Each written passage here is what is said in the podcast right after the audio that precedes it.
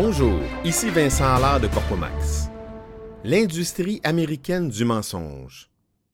Aux États-Unis, le mensonge vend et fait vendre. Il revêt diverses formes. Il se veut parfois évident, souvent subtil. Car ici, on peut dire à peu près n'importe quoi. Tout ça grâce au premier amendement de la Constitution américaine. Le Congrès ne pourra faire aucune loi ayant pour objet l'établissement d'une religion ou interdisant son libre exercice, ou limiter la liberté de parole ou de la presse, ou le droit des citoyens de se rassembler pacifiquement et d'adresser des pétitions au gouvernement pour la réparation de griefs. Journaux hebdomadaires. Tous les vendredis, le supermarché du coin regarnit ses présentoirs situés près des caisses enregistreuses. Les magazines et journaux défraîchis par des mains avides de potins absurdes doivent céder leur place. Les nouveaux imprimés revendiquent le trône des périodiques aux nouvelles plus fausses les unes que les autres. Avec photos truquées à la une, ces déchets journalistiques prétendent que la première dame des États-Unis a cent amants, que la vedette de l'heure ne pèse plus que 25 kilos et que la reine d'un quelconque pays a commis un meurtre. Les cibles préférées de ces torchons imprimés sont généralement les vedettes d'Hollywood. Peu d'entre elles réagissent, blasées par l'habitude du mensonge ou avides de publicité, même mensongère.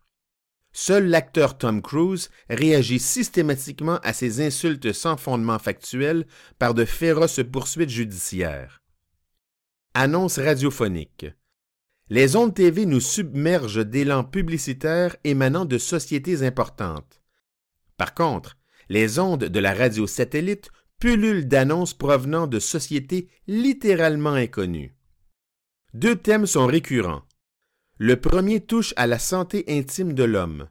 On offre 100 pilules Viagra pour 9,99 alors qu'une vraie pilule Viagra se vend environ 15 l'unité en pharmacie sur prescription médicale seulement. Le second touche au problème d'impôt des gens on vante une expérience douteuse en matière fiscale et un palmarès grandiloquent de règlements favorables obtenus avec l'Internal Revenue Service, principal organe fiscal américain. Médailles et honneurs. Lors d'une assemblée publique tenue en 2007, un dénommé Alvarez avait claironné Je suis un Marine retraité avec 25 ans de service. En 2001, j'ai pris ma retraite. Avant cela, en 1987, on m'a décerné la médaille d'honneur du Congrès. Or, cette prétention était fausse, le dit Alvarez n'ayant jamais porté l'uniforme. Il fut donc poursuivi en vertu du Stolen Valor Act de 2005, adopté sous le règne du président George W. Bush. Cette loi criminalisait toute fausse déclaration relative à l'attribution d'une médaille militaire. En 2012, dans la cause United States versus Alvarez, la Cour suprême des États-Unis déclara que cette loi était inconstitutionnelle, car portant atteinte à la liberté d'expression garantie par le premier amendement de la Constitution. Création de sociétés. Sur une base annuelle, des entreprises font parvenir aux sociétés américaines une enveloppe urgente contenant un document ayant véritablement l'apparence d'un avis gouvernemental ou d'une facture officielle. À l'aide d'extraits législatifs choisis avec soin, le document établit une date d'échéance pour verser une somme d'argent prétendument payable. Plusieurs États américains mettent en garde les gens contre ces tactiques de bas étage, tels le Delaware et la Floride. Malgré cela, les gens d'affaires n'y voient souvent que du feu et font parvenir un chèque sans avoir pris le temps de bien lire et surtout de se renseigner. Dépôt de marque.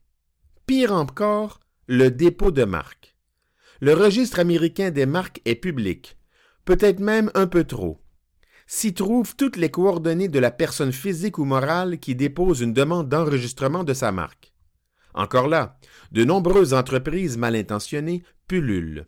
Le nom de ces dernières porte délibérément à confusion avec celui du United States Patent and Trademark Office, USPTO. Elles font parvenir à leurs victimes une facture pour des services inexistants ou inutiles, toujours avec une date limite de paiement. L'enveloppe de retour est gracieusement fournie.